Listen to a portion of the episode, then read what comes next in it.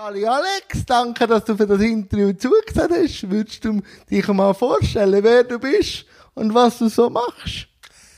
Gern, hallo Jan, ja, freut mich sehr. Danke für die Einladung. Also ich bin Alex Oberholzer und ähm, ich bin Filmkritiker, Filmredakteur bei Radio 24. Bis vor zwei Jahren habe ich auch noch im Bundesamt für Sozialversicherung in der Kommunikation geschafft, aber dort bin ich vor zwei Jahren pensioniert worden.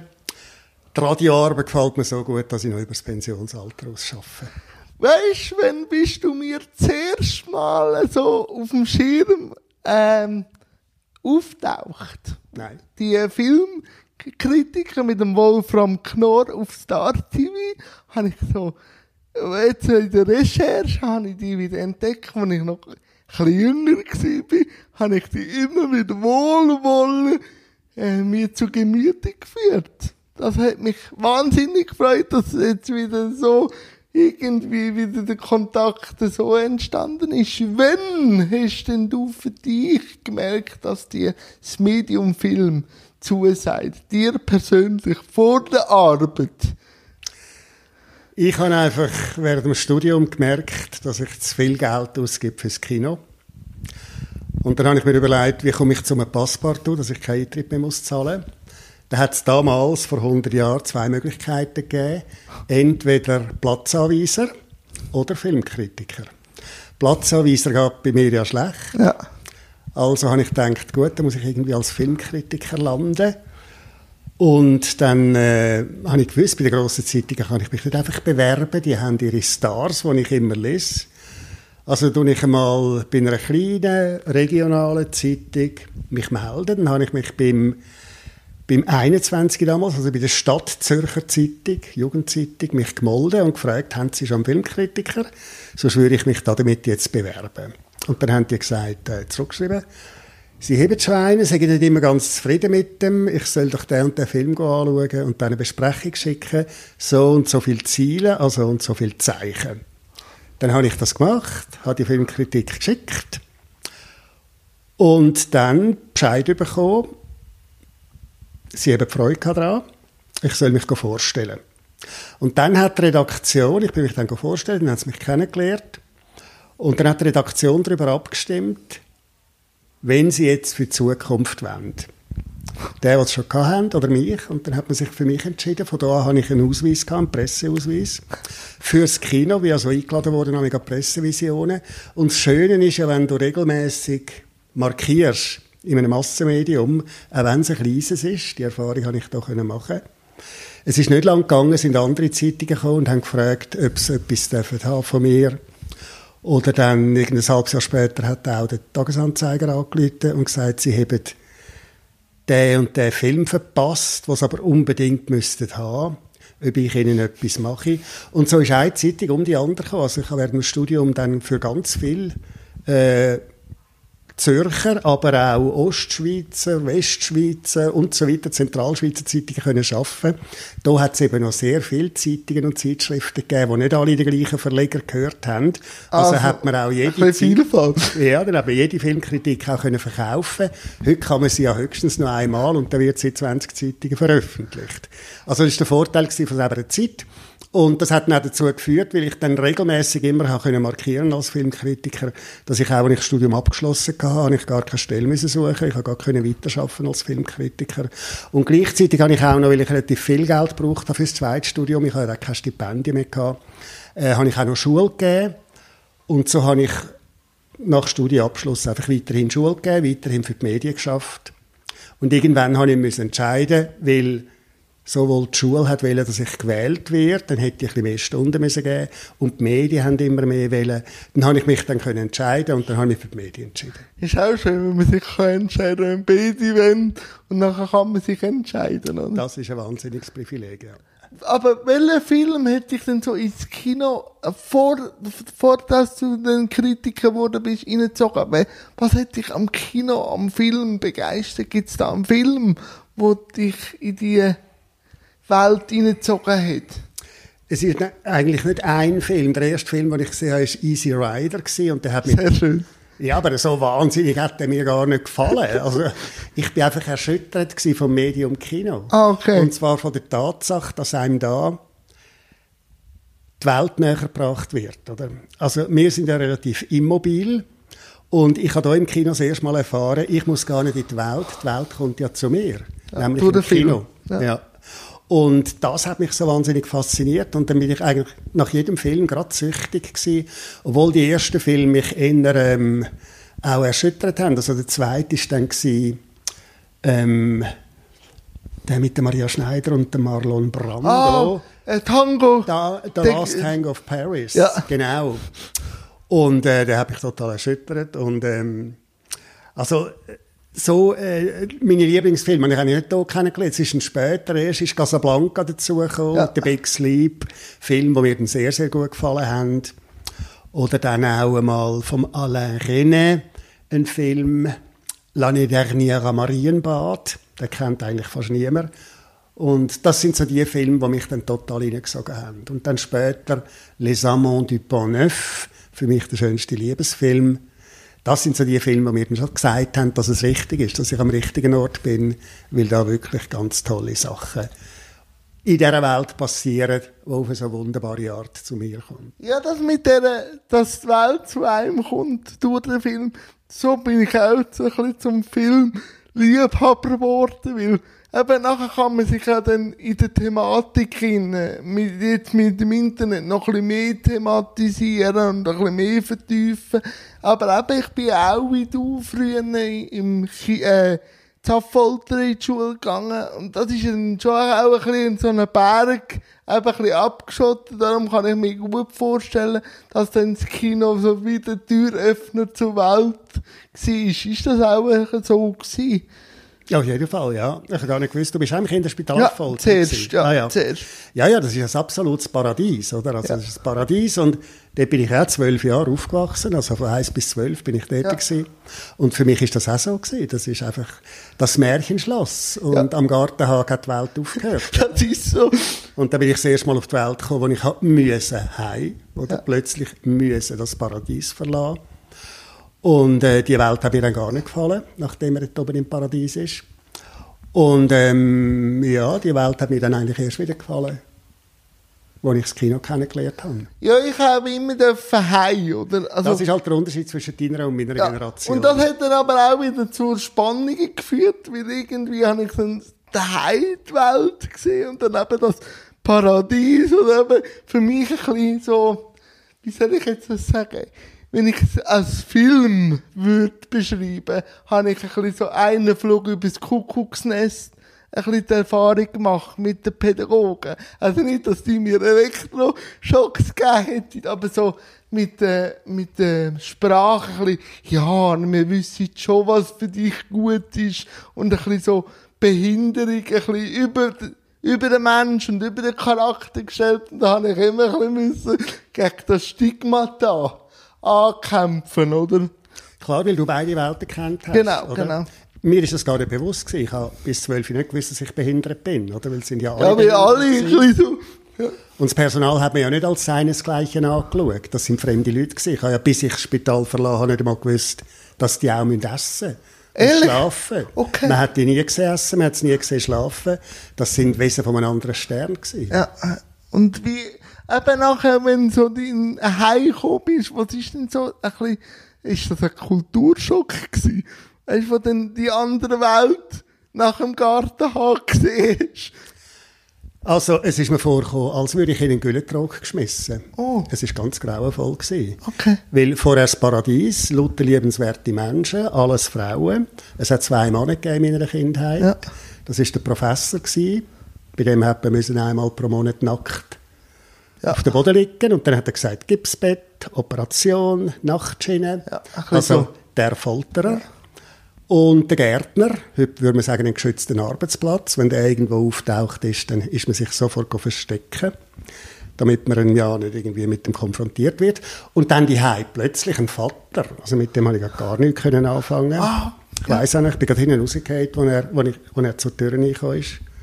Weil im Spital haben alle Stühle alleine gehabt. Bei mir die hat es ein Taburettchen gehabt. Ich bin verschrocken, wollte hinten anlehnen und bin gerade hinten rausgetatscht.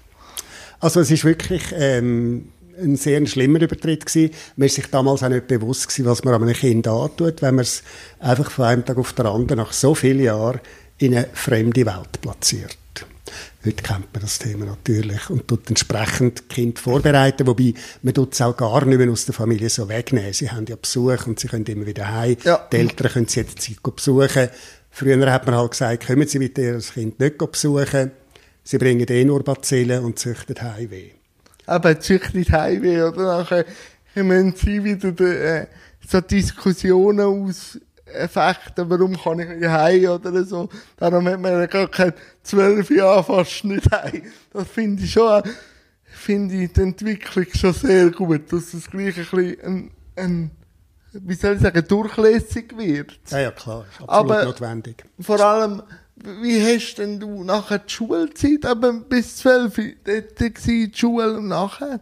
Also weißt Ja, ich bin dort in die Schule. Es gibt, äh, das kennst du ja, eine Ja. spitalinterne Schule. Dort ist man einfach in der Schule und es ist mir nie schwer gefallen, irgendwie äh, am Schulstoff zu folgen. Durch das habe ich immer eigentlich ein bisschen machen, was ich wollte. Und ähm, die Schule war lustig. Und, und dann in der vierten Klasse habe ich musste ins Dorf in die Schule, weil ich offenbar einmal, das habe ich dann später in meiner Krankengeschichte gelesen, eine Lehrerin mit dem Stock auf den Fuß ähm, tätschelt habe. Dann hat das jemand gesehen und daraus gefolgert, so steht es in meiner Krankengeschichte, ich sage intellektuell unterfordert. Man hat also nicht den pubertierenden jungen Mann gesehen, sondern Nein. den Intellekt, intellektuell unterforderten Primarschüler. Und hat dann gesagt, er muss zu einem Mann in die Schule, und zwar ins Dorf. Und dann bin ich zu einem alten Mann ins Dorf in die Schule. Und das ist dann der erste Schock gewesen. Einfach, es ist nur noch langweilig gewesen. Absolut langweilig, absolut unsinnlich, vertrödelte Zeit. Dort habe ich mich gelernt, langweilen. Und dann in Zürich habe ich dann müssen in die Normalschule und dort ist dann die Schule wenigstens spannend gewesen. Das war viel eine bessere Lehrerin gewesen, wieder eine Frau. Äh, sie hat guten Unterricht erteilt, das hat mich interessiert und äh, darum äh, habe ich den Anschluss von der, ich sag, Ah, okay. jetzt mal Sonderschule in die Normalschule relativ gut geschafft. Ja, da hört man ja auch viele Sachen, dass der Gap manchmal ein bisschen schwierig fällt, aber anscheinend hast du gute Lehrer gehabt, die dich gut können in, in, in den Sog reinziehen, oder? Sie hat mich interessiert, also habe ich ihr gefallen, also habe ich aufgepasst. Ja, manchmal geht es ziemlich einfach. Aber wenn jetzt du wieder zurück zum Film, einen Film reingehst, was ist dir wichtig an einem Film? Dass er eine gute Story erzählt. Okay. Er muss mich packen durch eine gute Geschichte. Ein Film kann noch so schön gemacht sein, noch so toll geschnitten sein, noch so tolle Bilder haben.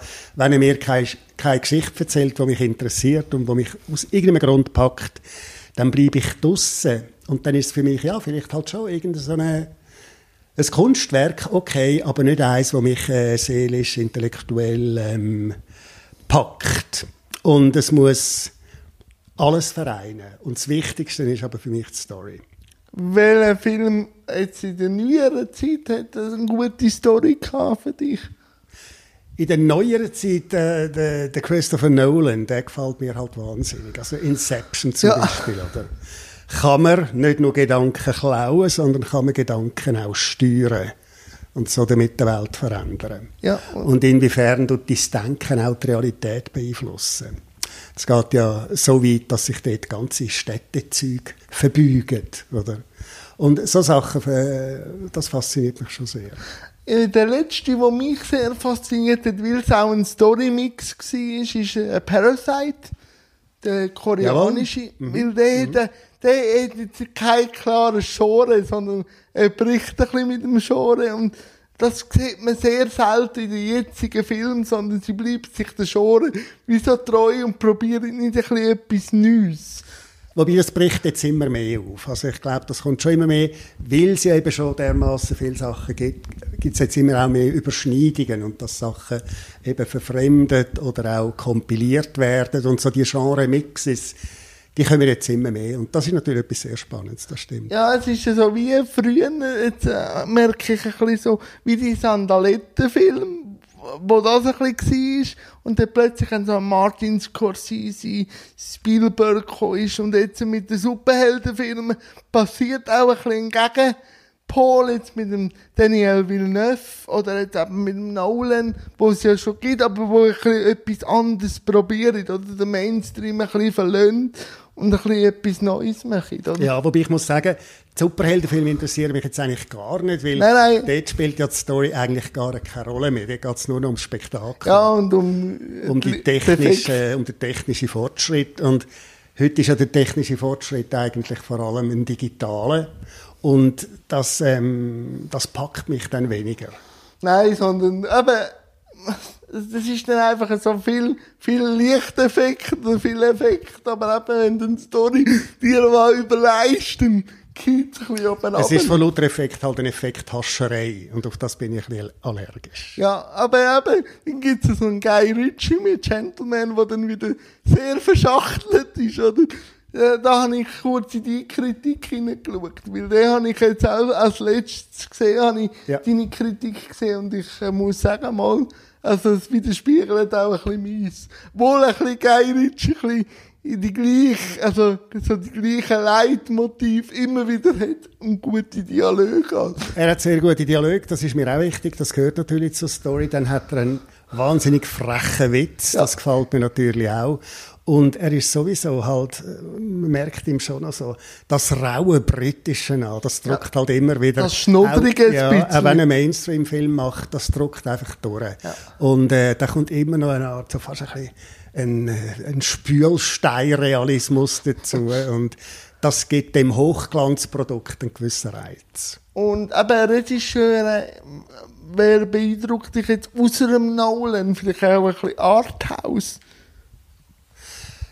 Ja, also da könnt ihr jetzt gar nicht einzelne Namen raus, rausnehmen. Da gibt's, das gibt ganz viel. Da gibt's Franzosen, da gibt's vor allem den britischen Film, der gefällt mir also schon sehr. Und ähm, da bin ich wahnsinnig offen. Ich gehe auch Schön. ohne Vorurteil gehe ich an all die Filme.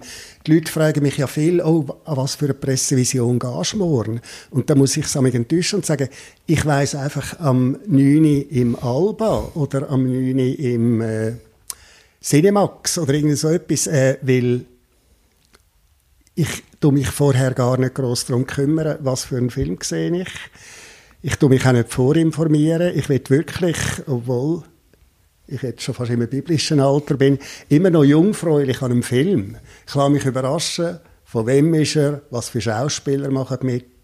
Ich lasse mich wirklich überraschen. Und das Schön. finde ich mit etwas Schönes. Einfach am Morgen früh, kaum duscht und Zähne putzt und einen Kaffee hinterher gegossen, zu schauen, was kommt jetzt da auf mich zu.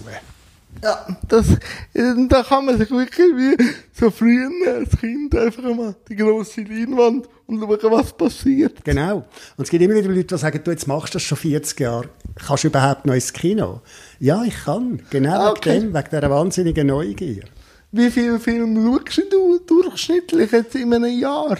Also vor Corona sind es drei bis vier pro Woche. Also jetzt kannst du ausrechnen, mal, Ja. mal etwa 50. Sind viel.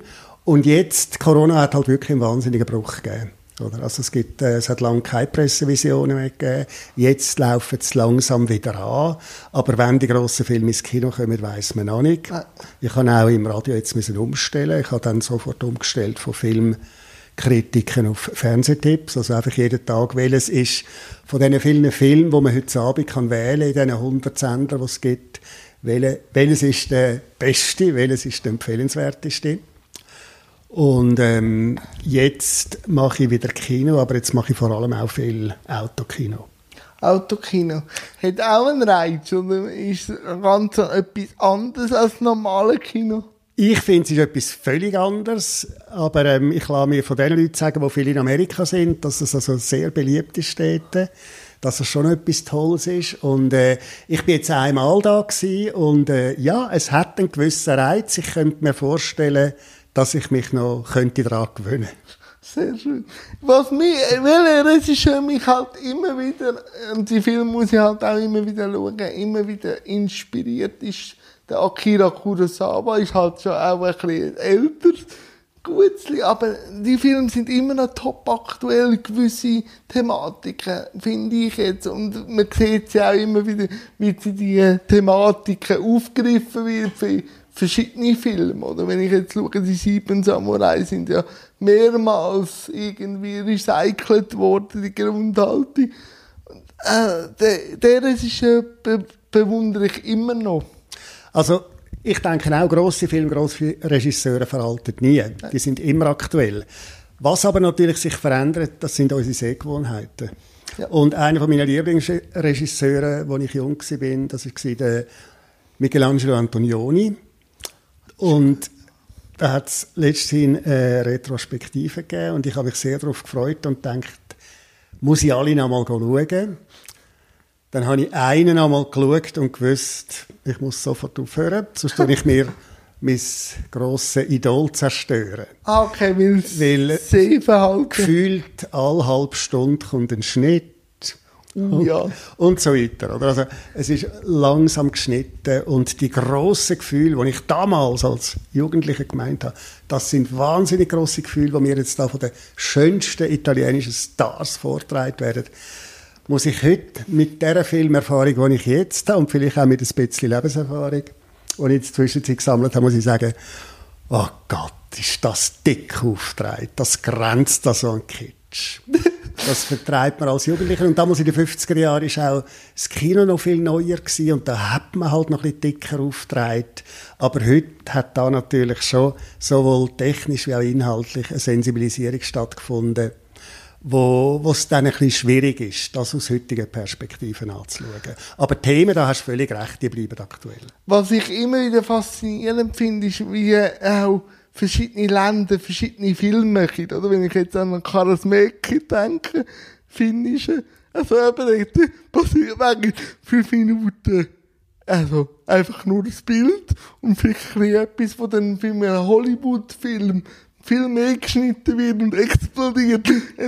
Klar, aber nicht vergessen, im Kaurismäki siehst du vielleicht fünf Minuten ein Bild, aber irgendwann kommt dann ein kleines Tränchen aus dem Augenwinkel. Ja, also, also das passiert musst, schon etwas. Das musst du eben sehen, oder? Also ja, darum, man muss schauen. Ja, der, der zeigt das nicht mit dem, mit dem, äh, Zeigefinger, ja, ja. Wo, was er will, oder? Mhm. Oder wenn mhm. ich jetzt eben einen asiatischen Film schaue, wo dann viel so Story im Vordergrund ist und einfach eben experimentierfreudig ist, das ist schon auch eben Medium-Film ist Nein, das super. ist ganz klar. Also du kannst zwei Minuten in einem Film schauen und dann weißt du, ist es Französisch oder Englisch oder Asiatisch oder Hollywood.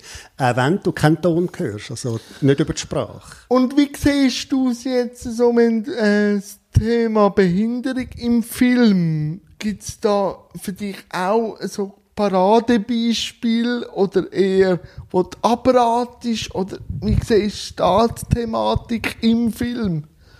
Also, gell, ich bin da natürlich ähm, Partei, ich bin ja Präsident vom Filmfestival Look and Roll Behinderung, ah. im, Behinderung im äh, Film. Und äh, dort zeigen wir Kurzfilm ja, zum Thema Behinderung, alle zwei Jahre in Basel, jetzt ist dann gerade wieder eins. Und ähm, für mich ist ganz klar, ich finde immer toll, wenn Menschen mit Behinderung in einem Film vorkommen. Auch wenn es eine grausame Schnulzen ist und man total muss sagen, erstens sieht man von Kilometern weiter weg, dass der Schauspieler nicht behindert ist. Er sitzt zwar im Rollstuhl, aber es ist kein Mensch mit Behinderung. Dann wird er furchtbar dargestellt, total klischiert. Das ist mir alles gleich. Hauptsache, er kommt vor in einem Rosamunde Pilcher-Film ist die Liebe, die gezeigt wird, auch völlig klischiert, oder? Ja, natürlich. Und niemand sagt, oh, die Liebe, also gut, dann darf auch der im Rollstuhl irgendwie Klischee gezeichnet werden. Aber es gibt schon ein, äh, ich finde, es gibt schon einen Fortschritt. Es gibt immer mehr Filme, wo Menschen mit Behinderung auf gute Art gezeigt werden. Und der Durchbruch ist natürlich schon gekommen mit Les Intouchables, ja. weil das einfach so ein internationaler Grosserfolg geworden ist. Es ist eine französische Komödie, die international gigantisch abgeräumt hat. In diesem Jahr ist es der erfolgreichste Film in der Schweiz, zum Beispiel. Ja, in Frankreich sowieso, aber auch in der Schweiz, vor allem Hollywood-Produktionen. Der ist auch ein Jahr, zwei fast in jedem Kino noch gelaufen. Genau. Das, ja. Jawohl, und dort ist eben der Behinderte nicht als armer Tropf gezeigt worden, sondern als, also erstens ist es ein Aristokrat, ein sehr selbstbewusster. Er protzt mit dem Klotz, er hat Geld, er hat eine schöne Assistentin. Er ist ein wahnsinnig sympathischer Typ. Und, ähm, und dann das, das Zusammenspiel mit seinem Gegenpol, oder? Der, der sich zwar kann bewegen kann, der, der ein Tänzer ist, auf, äh, auf allen Drahtseilen, aber eben ein bisschen eine äh, zwielichtige Gestalt ist. Ja. Wie die sich dann zusammenfinden, wie die voneinander profitieren, das ist ein Buddy-Movie sondergleichen. Sehr, ja. sehr sympathisch. Und wenn auf so eine sympathische Art das Thema Behinderung der Masse und Kino ist ein Massenmedium, ja. näher gebracht wird, dann finde ich das immer auf jeden Fall ein Gewinn. Und wie gesagt, ich kann heute sogar so weit sagen, es spielt überhaupt keine Rolle, in was für einem schlechten, miserablen Film Menschen mit Behinderung vorkommen. Hauptsache, sie können vor. Es ist Sichtbarkeit. Jawohl, sie müssen sichtbar sein. Menschen mit Behinderung braucht es immer in Haupt- und in Nebenrollen. Hauptsache, sie kommen vor. Ja, und wenn man dann tiefer in die Thematik geht, finde ich dann, eben, die Türöffnung ist schon antischabel, aber nachher so mein linker Fuß mit dem Daniel Day-Lewis finde ich sehr gut, auch, weil es selber auch ein Spaß, also weil er gut Spastik überbringt und auch ein bisschen so das Familiäre, wo dann auch viel, äh, Thema Behinderung auch ist, den finde ich sehr gut. Oder wenn es um Assistenz geht, äh, mit dem äh, McElroy Inside I'm Dancing, wo zwei ihre miteinander wollen, äh, Wege gründen mit Assistenz und aus der Institution rausgehen. Und dort auch ein bisschen siehst, an was es manchmal scheitern, wenn sie Wohnungen anschauen, oder? Und einfach nicht sagen, wir sind im Roster, sondern einfach an die Wohnungsbesichtigung gehen und der Makler nachher ein Problem hat was mache ich jetzt mit diesen zwei? Und sie sagen, ich würde gerne die Wohnung anschauen. Oder? Das finde ich dann auch noch sehr schön aufgegriffen, vor allem die zwei. Klar, Behinderung ist ja nie ein Problem, äh, isoliert nur für sich. Natürlich ist das auch, wenn einem Sachen wehtun oder wenn man Sachen nicht machen kann. Aber es ist ja immer, Behinderung kommt ja immer dann auch zum Ausdruck in Konfrontation mit der Gesellschaft, oder? Und das zeigt auch mein linker Fuß ja sehr gut, oder? Also wie dort der, der kleine, äh, der kleine Spastiker, der ähm, wird ja eigentlich gar nicht zur Kenntnis genommen. Er wird geliebt von den Geschwistern und von der Mutter. Der Vater kann nicht bei dem anfangen. Aber sobald er dann fängt an schreiben. Anfängt zu schwätzen, anfängt zu schreiben vor allem, ja. Dann, oder? Dann tut er quasi gesellschaftliche Normen erfüllen. Ja. Und über diesen Umweg akzeptiert man ihn dann. Also, Gesellschaft, die Inklusion, das ist natürlich etwas wahnsinnig Wichtiges, was in diesem Film immer eine ganz wesentliche Rolle spielt. Und bei Look and Roll, eben, ich bin auch schon ein paar Mal in Kinos gewesen, so mal Look and Roll passiert, also wo ein Film gezeigt wird. Dort ist mir ein Film äh, sehr stark im Gedächtnis geblieben, also zwei, der mit dem Köllo, äh, nicht Köllo, sondern er kann nicht reden und wo sich daten und ja. sie schreiben sich immer mhm. und nachher gibt es dort so, äh, äh, sie schreibt, sie sagt, ich will sich treffen und dann sich da schon überlegt, was er muss machen Meinst du The Stutterer? Ja, genau. Ja. Ja. Den Film haben wir ja für unser Festival ja. ausgeschaut, haben ihn dafür zeigen und nachher hat er den Oscar gewonnen. Ja den hätten wir uns ja nachher, für den besten Kurzfilm, den hätten wir uns ja nachher gar nie mehr können leisten Ja, der ist, der ist sehr schön. Was und dann hat es nochmal so einen gegeben mit einem Mädchen, das nicht kann, auch wieder, nein, mit einem gehörlosen Mädchen. Ah, okay. Und das hat so eine gute, gut situierte Familie und stellt dann einen Babysitter an für das kleine Mädchen. Und der Babysitter lehrt dann Gebärdensprache, um mit dem Mädchen zu reden. Und die Eltern wollen das aber nicht. Die wollen, dass sie Lippen, also Lippenlist, oder? Lippensynchron kann äh, genau ähm, reden, damit sie mit dem auch reden können. Und da gibt es einen Konflikt und das ist auch wahnsinnig rührend. Haben wir auch ausgewählt, hat auch der Oscar gewonnen. Und der zweite ist das Vorstellungsgespräch. Mit, mit, de, mit Trisomie ja, 21. Ja, den finde ja, ich auch super. Ja. Australischer Kurzfilm. Ja, den finde ich super. Vor allem, weil er der knurrt die, also der Fußgänger. Ich meine, das ist ganz normal Vorstellungsweg. Und er muss dann flexibel sein, weil ganz andere gestellte Fragen bekommt. Das ist, das ist göttlich, oder? So quasi eine Umkehr von der Genau, Situation. genau. Und jetzt, wenn du viele Kinos gehst, Barrierefreiheit, wie nimmst du die wahr? Ich habe mal ein Interview gelesen, wo du sagst, die Schweiz ist ein Entwicklungsland, was Barrierefreiheit anbelangt. Wolltest du das ein bisschen ausführen? Ja, ich kann einfach, das betrifft nicht nur Kinos, ja, ich habe ja wahnsinnig Mühe, irgendwo noch immer hinzugehen. Ja.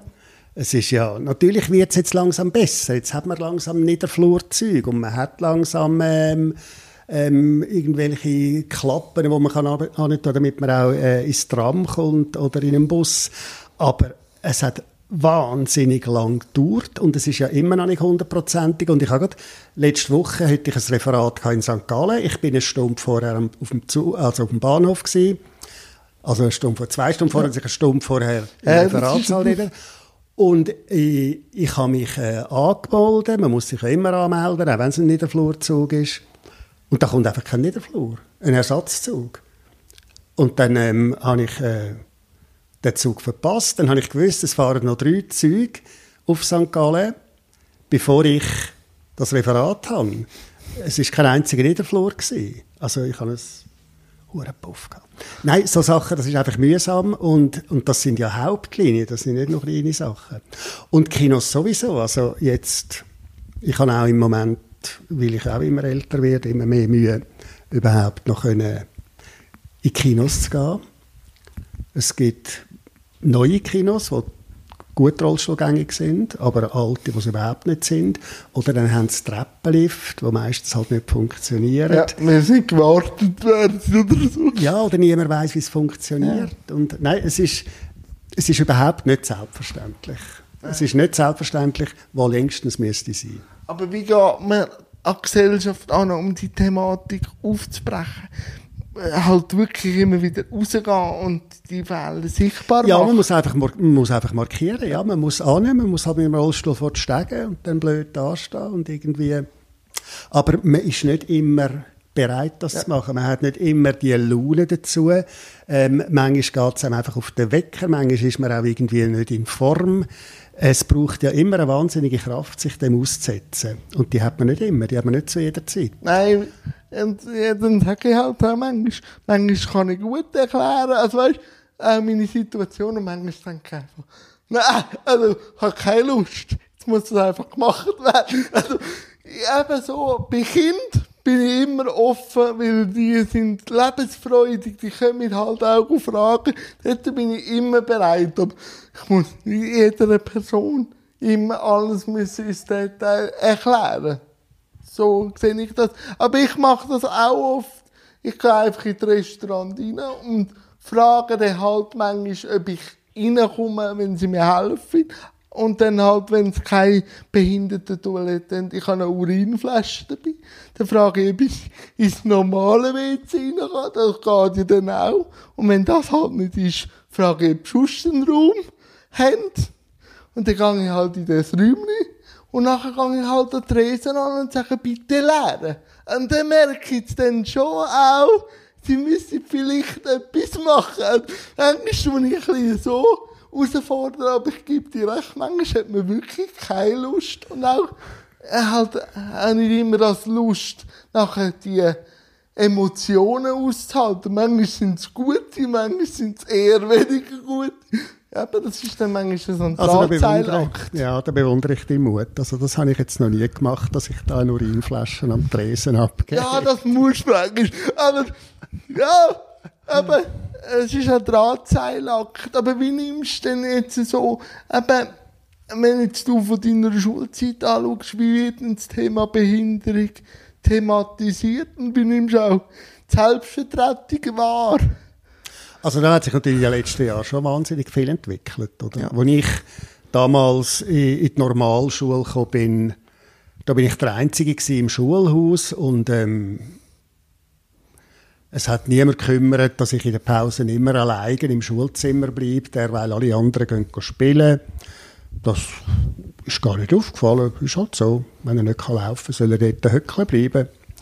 Und ähm, Heute weiss man, also heute gibt es ja Sonderpädagogen, Sonderpädagoginnen und es gibt, äh, man ist aufmerksam, man nimmt Rücksicht, man schaut auch, dass irgendwie äh, nicht, also es ist auch nicht nur eine pro Schulhaus, sondern es sind immer mehrere. Da hat natürlich eine wahnsinnige Öffnung stattgefunden und auch ein Bewusstsein sich entwickelt. Und ähm, ich glaube, das ist nicht mehr vergleichbar mit früher. Aber es ist auch wichtig, und es ist auch wichtig, dass alle Leute, die eben irgendwie betroffen sind, dass die halt wirklich rausgehen. Früher hat man es halt versteckt in den Heimen, in den Sonderschulen, in den geschützten Werkstätten. Und heute probiert man sie ja wirklich äh, zu integrieren. Und durch das sind sie auch viel mehr in der Öffentlichkeit und durch das werden sie auch viel mehr wahrgenommen. Und da ist man schon auf dem richtigen Weg. Es ist einfach manchmal ein bisschen mühsam zu konstatieren, wie wahnsinnig langsam und langwierig der ganze Prozess ist. Ja, und vor allem, wenn du eben siehst, wie ähm, gewisse andere Länder mit weniger Geld, aber einem anderen Bewusstsein auf Behinderung zugehen. Ich denke dann manchmal mit den Ressourcen, die die Schweiz hat, sollte man auch gewisses einfacher können machen ja, ja. Also darum habe ich ja gesagt, die Schweiz ist ein Entwicklungsland, was Integration anbelangt oder was Zugänglichkeit anbelangt, weil ich merke das, kaum gehe ich über Grenzen, habe ich viel weniger Probleme. Also im Ausland sind erstens alle Behindertenparkplätze immer frei. In Zürich sind sie ja immer besetzt, weil du hast die kleinste Bus, oder? Es ist, ah, okay. wie ein, es ist wie ein Parkverbot. In Amerika kostet es, also wo ich das letzte Mal zu Amerika war, sind immer alle frei gewesen und dann mal einen Polizist gefragt, und gesagt, das sei also bei uns ganz anders. Und dann hat er gesagt, ja, es kostet halt Minimum 700 Dollar und das Auto werde sofort abgeschleppt. Also es wird nicht einfach äh, 20 Franken Bus unter den Scheibenwischer geklebt, sondern das Auto wird abgeschleppt und dann muss man 700 Dollar zahlen, um es wieder auszulösen. Und dann ist klar, der wird es nur benutzt ja, mit denen, die eine Bewilligung haben. Halt Aber auch, auch anders, zum Beispiel, wenn ich, ähm, immer wenn ich in Spanien bin, bin ich so baff, dass ich, wo ich einen guten Rollstuhl habe, ein schickes Modell, dort komme ich mir vor, wie wenn ich mit einer Antiquität unterwegs wäre. Ja. Und dann habe ich einmal gefragt, wieso die alle so gute Rollstühle haben, auch toll motorisiert sind. Und in Spanien ist äh, das Behindertenwesen gekoppelt mit, äh, mit der Landeslotterie. Und darum haben die ja. genug Geld, ja. oder? Die haben ja mal äh, lange auch ein, das heisst ONCE, die haben lange auch ein Radteam gehabt, das gesponsert haben. Und darum haben die genug Geld und einfach immer die besten Fahrzeuge. Ja. Nein, aber es ist halt schon so. Aber ich probiere, Politiker sitzen dann auch oft bei mir, also klar sein. Und die müssen, die müssen dann Stellung nehmen zum Thema Behindertenpolitik. Und ich probiere, äh, Barrierefreiheit immer als gesellschaftlichen Mehrwert anzuschauen. Oder? Das ist es auch. Das ist es auch. Also heute, wo alles irgendwie mit äh, zum Beispiel Eintritt pro Sekunde gemessen wird, da geht es viel schneller mit dem, mit dem ebenerdigen Einstieg, oder? Ja, oder auch mit Kinderwagen. Klar? Kinderwagen, Leute, die sonst Rollatoren oder einfach Leute, die irgendwie ein Bein gebrochen haben und gleich mit VBZ fahren. Aber das ist ganz klar. Weil man von der Sichtbarkeit, aber bei uns haben noch zu wenig sehen, kann man auch von der Verhältnismäßigkeit anfangen reden, oder? Darum sage ich immer, geht ganz verstopfen, weil dann geht die Verhältnismäßigkeit extrem schnell auf und dann passiert es ziemlich schnell, oder? Aber ich merke auch, dass halt der Kanton Eist da halt auch viel mitspielt. Der Kanton Zug, der kleiner ist, probiert ein bisschen etwas zu machen, wo auch ziemlich schnell geht. Aber das Paradebeispiel finde ich immer, wir haben eine Buslinie, die auf Knonau geht. Und Knonau ist ja dann nicht mehr Zug. Und wir in Kam haben eine Haltestelle, die ebenerdig ist, aber Knonau schau das jetzt nicht als wichtig an. Also du, du kommst gerade rein, aber gerade raus kommst du nicht mehr. Das findest du dann wieder manchmal so. Schwierig. Das ist total also, ja, ja, klar. Schwierig. Und jetzt so, auf welche Filme freust du dich jetzt in der Zukunft? Oder lässt du dich wirklich berauschen, wenn sie dann aktuell sind? Oder gibt es da ein, zwei Highlights, die du schon ausgeschrieben hast? Ja, also im Moment ist natürlich schon der, der neue von Christopher Nolan, ja. eben Tenet, der, ja, Tenet. da ist einfach schon, ähm, ja, da bin ich wahnsinnig neugierig drauf, weil er einfach für mich der innovativste ist im Moment. Und dann, ja, ich gebe es ich freue mich auf den James Bond. Ja. Ich freue mich auf den und auch auf Mulan freue ich mich. Also, ich habe jetzt wieder mal Lust auf einen auf einen, äh, wirklich auf einen Blockbuster. Auf, also, Weil das hat es jetzt lange nicht mehr gegeben. Jetzt kommen nur so die kleinen Filme und die sind ja schon gut und schon recht. Aber jetzt muss wieder einmal eine Maschine, eine Unterhaltungsmaschine. Richtig. Und Aber- das freue ich mich schon. Wie nimmst du denn das jetzt so wahr, äh, wenn jetzt noch so äh, Netflix und so äh, den gu guten Regisseuren ein Budget bieten, das dann halt nur auf Netflix kommt, wie jetzt wie Irishman oder so. Wie nimmst du die Entwicklung wahr? Gut, bis jetzt ist es ja so, dass ähm, die guten Netflix-Sachen, die kommen ja ins Kino, oder? Irishman ist ins Kino gekommen und, Den finde ich super. ja, und den anderen auch noch, den ich jetzt gerade äh, Äh, Roma ist Roma, ja- genau, ja. Roma nicht gemeint. Und, ähm, vom Inaritu. Und, ähm, sonst muss ich sagen, Netflix geht völlig an mir vorbei. Also, Serien, ich kann gar nicht mit Serien anfangen. Ich habe ja, ähm, vier Kinder großgezogen und die sind jetzt zwar erwachsen, aber ich habe immer gesagt, du kannst nicht vier Kinder haben und dann eben noch irgendwie Netflix. Das ist unmöglich, weil Netflix ist ein wahnsinniger Zeitrauber. Ja. Vier Kinder beanspruchen auch viel Zeit. Jetzt sind aber die Kinder nicht mehr die die sind ausgeflogen. Und ähm, trotzdem, ich wüsste nicht, woher ich soll Zeit nehmen soll. Ich kann, noch, ich kann auch nicht anfangen mit Serien. Zudem, durch das, dass ich eben so häufig im Kino sitze, eben drei, vier Mal pro Woche, ist mir der Bildschirm einfach zu klein. Ich schaue nicht gerne Filme im Fernsehen. Ich schaue im Fernsehen ähm, also bis vor Corona habe ich eigentlich nur Nachrichten und Sport geschaut. Sonst gar nichts. Ab und zu den Tatort. Und jetzt mit Corona habe ich angefangen, so Softkrimis schauen. So Ah. seichte Fernsehkost, wo ich finde, passt sehr gut. Passt sehr gut, aber mehr will ich gar nicht. Mehr will ich nicht. Thema Krimi, wie hast du Knives Out gefunden? Ja, schön natürlich. Im Agatha Christie-Stil inszeniert, british, gute Darsteller, ein Rätsel im Kino, ja natürlich, wo man kann mitmachen kann und verblüffend bis zum Schluss. Ja, das ist so der Ryan Johnson. Nein, nein. Du, Alex, wir waren eigentlich schon fast am Schluss 45 Minuten geredet. Und vielleicht hast du noch ein, zwei Fragen an mich, dann darfst du sie gerne stellen. Und sonst würde ich sagen, wenn du ein Schlusswort hast, darfst du das sagen. Und sonst bedanke ich mich recht herzlich. Aber hättest du ein, zwei Fragen? Ja, mich würde es natürlich schon interessieren, ähm, wie du dazu gekommen bist, das zu machen, was du da machst. Und ähm, auch, wie du dich finanzierst. Ich meine, man muss ja auch Miete zahlen und alles. Und ich finde das etwas total Lässiges, was du da machst. Aber ähm, bei mir ist es ja in meinem Leben auch immer darum gegangen, wie kann ich trotz der Behinderung genug Geld verdienen, um eben in dieser teuren Schweiz zu überleben. Und mir ist jetzt das gut gelungen, weil ich durfte immer für Massenmedien arbeiten. Und äh, du machst das da für dich sehr privat. Erstens, wie bist du dazugekommen? Zweitens, wie finanzierst du dich? Okay. Wie bin ich dazu gekommen? Durch, ein, durch eine schwere Operation. Ich bin eigentlich Buchhalter von Beruf. Ich habe eine Anlehre gemacht im KV, aber ich hatte 2015 eine schwere Operation gehabt, die ziemlich auf der Kippe gestanden ist. Eben ein Nierenplatz, Blutvergiftung, notfallmäßig ins Spital, eine 50-50-Operation.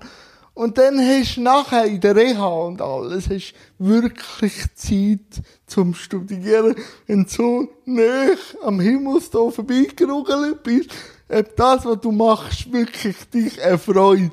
So.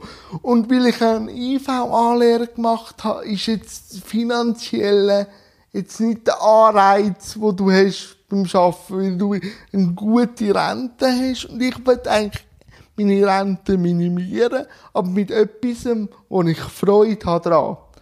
Und dann habe ich mich dann entschieden, nach der Operation einmal mir so Sabbatier zu machen und wirklich mal sagen, ich künde das Leben von der Rente vollumfänglich, weil die Miete geht. Das ist eine Genossenschaft, wo ich sehr wenig mu- muss zahlen, also liegt das auch noch in der Rente drin.